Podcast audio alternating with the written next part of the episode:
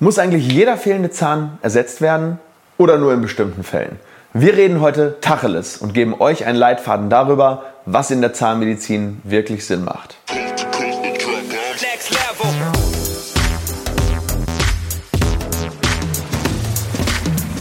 Hallo liebe Community, mein Name ist Dr. Stefan Helker und ich heiße euch herzlich willkommen bei der Audioversion unseres erfolgreichen YouTube-Formates Implatalk. Sollten dir die visuellen Einblendungen an der einen oder anderen Stelle fehlen, komm gerne nochmal auf unseren YouTube-Kanal und schau dir das passende Video an. Und jetzt viel Spaß mit dem Podcast. Wann muss man eigentlich fehlende Zähne wirklich ersetzen? Die Frage begegnet mir in der Praxis eigentlich täglich ja, und ist für, vor allem für die Implantologie, aber auch für alle anderen Arten von Zahnersatz total wichtig. Denn im Endeffekt beeinflusst das doch maßgeblich, was es kostet, also den Preis, den Aufwand und natürlich am Ende die Kauqualität, die der jeweilige Patient für sich dann persönlich hat.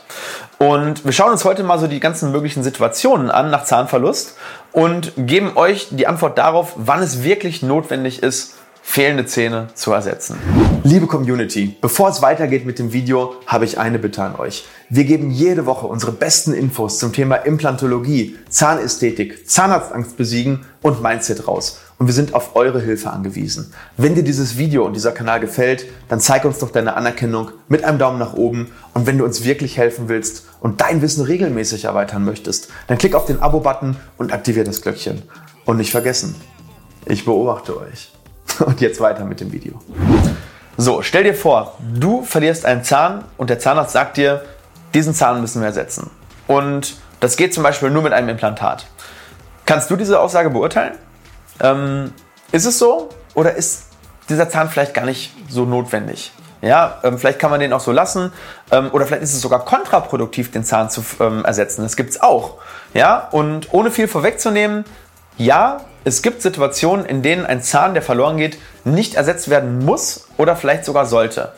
Ähm, aber lass uns an diese Fragestellung vielleicht erstmal ein bisschen strukturiert rangehen und so ein paar Grundlagen schaffen. Ähm, zunächst mal solltest du wissen, wie ein Gebiss überhaupt genau aufgebaut ist. Also ich habe jetzt mal so ein Schaubild vorbereitet, das blende ich dir einmal ein und äh, dieses Schaubild, das haben wir von unserer Plattform Implatcheck geklaut, weil da kannst du dir im Prinzip deine Kosten für ein Zahnimplantat ausrechnen lassen. Und da gibt es diesen, dieses Schaubild mit den, mit den sieben Zähnen, die jeder auf jeder Seite hat, wenn man die Weisheitszähne eben wegnimmt. Und ein gesunder Mensch hat im Prinzip auf, in jedem Quadranten, also oben links, oben rechts, unten rechts und unten links, äh, sieben Zähne. Ja, Weisheitszähne mal weggerechnet. Und ähm, Jetzt gibt es verschiedene Arten des Zahnverlustes. Ne? Es gibt äh, im Prinzip nur eine Grundregel, die wir vorher noch einmal, bevor wir jetzt da reingehen, in die Beispiele berücksichtigen muss, müssen. Und das ist, äh, jeder Zahn, der verloren geht und einen Gegenzahn hat, der sollte ersetzt werden. Das ist erstmal so die Grundregel. Das heißt, wenn du einen Zahn verlierst und es gibt auf der Gegenseite einen, einen Gegenspieler, der sozusagen jetzt seinen Partner verliert, dann macht es immer Sinn, einen Zahn zu ersetzen. Außer der Gegenspieler ist eben schon kaputt und muss auch raus, dann, hab, dann ist dieser Zahn aber ja de facto eigentlich nicht mehr da. Und das gilt bei eigenen Zähnen immer und bei Prothesen, äh, sag ich mal, im Gegenkiefer eingeschränkt. Ja, warum? Äh, kann man ganz einfach erklären. Wenn wir diesen Zahn nicht ersetzen, der auf der Gegenseite sozusagen fehlt, dann elongiert der eine Zahn und, und wächst sozusagen aus dem Zahnfach raus und äh, nach und nach wird derjenige dann in diese Lücke wachsen und dann verlierst du den Zahn von oben auch. Plus, du verlierst natürlich zwei Kaueinheiten, nämlich einmal die obere und die untere. Ja, das heißt, du verlierst nicht nur einen Zahn, sondern direkt zwei. Ähm, so, jetzt kommen wir aber einmal zu diesen Arten des Zahnverlustes. Es gibt eigentlich vom Prinzip her genau vier Arten. Vier Arten des Zahnverlustes. Erstes, und das ist eigentlich so das häufigste, was passiert, ähm, es entsteht eine sogenannte Schaltlücke. Ja, ich äh, blende dir das einmal ein. Hier siehst du zum Beispiel ähm, eine Einzelzahnlücke, die entsteht und zwei äh, nebeneinander liegende Zähne, die fehlen. Und das bedeutet, wir haben im Endeffekt nach dem Zahnverlust eine zahnbegrenzte Lücke. Ja, und zahnbegrenzte Lücken sollten prinzipiell immer gefüllt werden, ne? falls natürlich eine Gegenbezahlung da ist. Und ähm, der Grund ist natürlich einmal die Wiederherstellung der Kauffunktion, erstens, ähm, aber eben auch das zweite, Verhindern von Elongation, also Rauswachsen der Gegenbezahlung.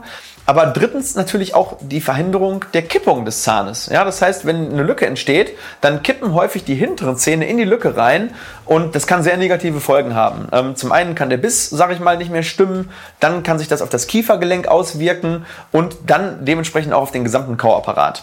Also hier ist die Sache eigentlich eindeutig. So, und jetzt kommen wir eigentlich zur spannendsten Art des Zahnverlustes, nämlich der sogenannten Freiendlücke. Ja, bei einer Freiendlücke, da fehlt im Prinzip dann danach oder da geht der letzte Zahn verloren.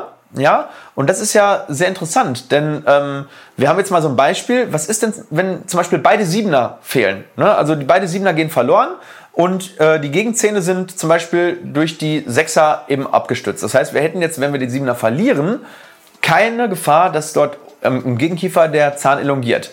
So, und was ist jetzt? Muss ich jetzt die Siebener ersetzen? Ähm, und die Antwort ist ganz einfach. Es kommt darauf an. Ähm, wir müssen jetzt, jetzt müssen wir ein bisschen tiefer reingehen und schauen, wen haben wir denn hier vor uns? Je jünger und gesünder ein Patient ist, umso eher lautet die Antwort auf die Frage ja.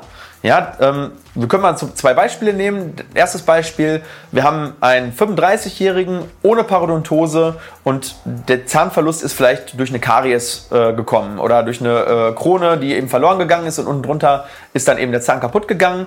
Und hier würde ich den Siebener natürlich fast immer durch ein Implantat ersetzen. Warum? Der Mensch hat noch 50 Jahre vor sich und hier macht eine Pfeilervermehrung ja absolut Sinn, ja, weil ich möchte ja gucken, dass derjenige ähm, erstmal eine einseitige Belastung vermeidet. Auf der anderen Seite ähm, wird es vielleicht nicht der letzte Zahn sein, den er verliert und dann wäre das sozusagen dann äh, eine Art Reparaturstau in dem Sinne.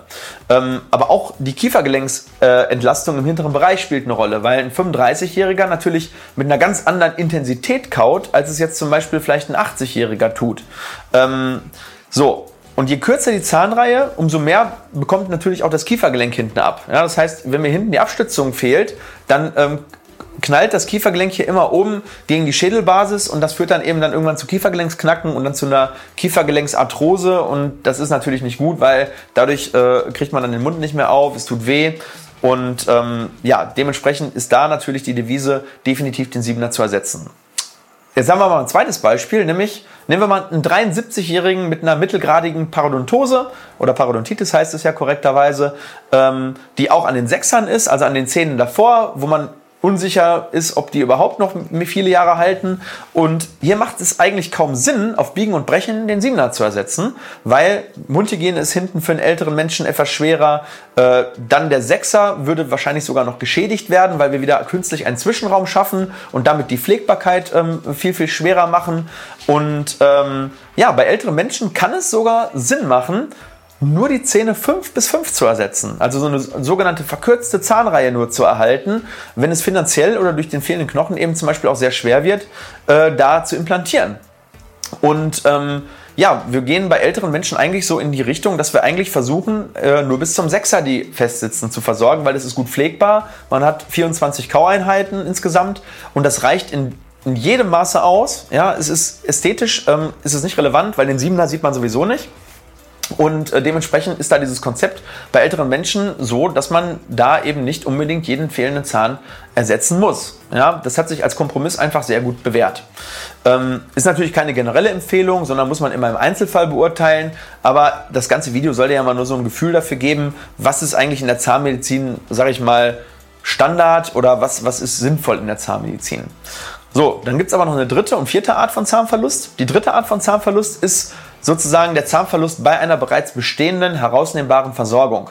Sagen wir mal, ähm, jemand hat eine Teleskopversorgung auf äh, fünf Teleskopen und jetzt geht eins der Teleskope verloren. Ja, oder zum Beispiel, er hat eine Klammerprothese als Klammerversorgung und jetzt geht einer der Zähne, die sozusagen nicht ersetzt sind, verloren. Und hier ist es ja ganz einfach, ähm, da der Zahn eigentlich nur an die Prothese dran gesetzt werden muss, dadurch ist er dann im Prinzip prothetisch ersetzt. Also hier ist der Aufwand gering und man ersetzt die Zähne so lange weiter, bis irgendwann hoffentlich nicht, aber manchmal kommt das dann eben so, bis dann eben alle Zähne fehlen und man dann eben eine Totalprothese anfertigt. Oder im besseren Fall natürlich dann implantologisch das Ganze löst, indem man zum Beispiel vier Implantate setzt und eine gaumenfreie, herausnehmbare Prothese macht oder sechs Implantate setzt und das Ganze festsitzen versorgt. So, und dann gibt es noch die vierte Art. Ähm, das ist jetzt sozusagen, wenn man zahnlos ist und hier ist eigentlich die Unterscheidung, ob man herausnehmbar oder mit Implantaten festsitzen versorgen möchte. Also wie versorge ich einen Zahnlosen? Und wenn wir herausnehmbar versorgen, dann äh, stellen wir meistens die Zähne 7 bis 7 auf in der Prothese, weil ein Zahn mehr aufzustellen ist kein Mehraufwand, wenn es der Platz hergibt. Ähm, oder wenn es wenig Platz ist, eben von 6 bis 6. Wenn wir Festsitzen versorgen, also sechs Implantate setzen, stellen wir meistens die Zähne 6 bis 6 auf, also 12 Zähne pro Kiefer. So, aber auch hier im Sonderfall, zum Beispiel hinten fehlt sehr viel Knochen, es fehlt Höhe, es fehlt Breite. Da haben wir eben diesen Sonderfall und da macht dann eben bei Älteren manchmal auch Sinn, das Ganze auf den Zähnen 5 bis 5 aufzustellen. Und wenn es unbedingt festsitzend sein soll, das Ganze dann eben auf, auf vier Implantaten festsitzend zu machen. Das funktioniert auch, wenn der Knochen das hergibt. Ne? Also du merkst, es ist gar nicht so einfach, oder? Also es gibt sehr, sehr, sehr, sehr unterschiedlich, sehr, sehr dynamisch, sehr, sehr individuell.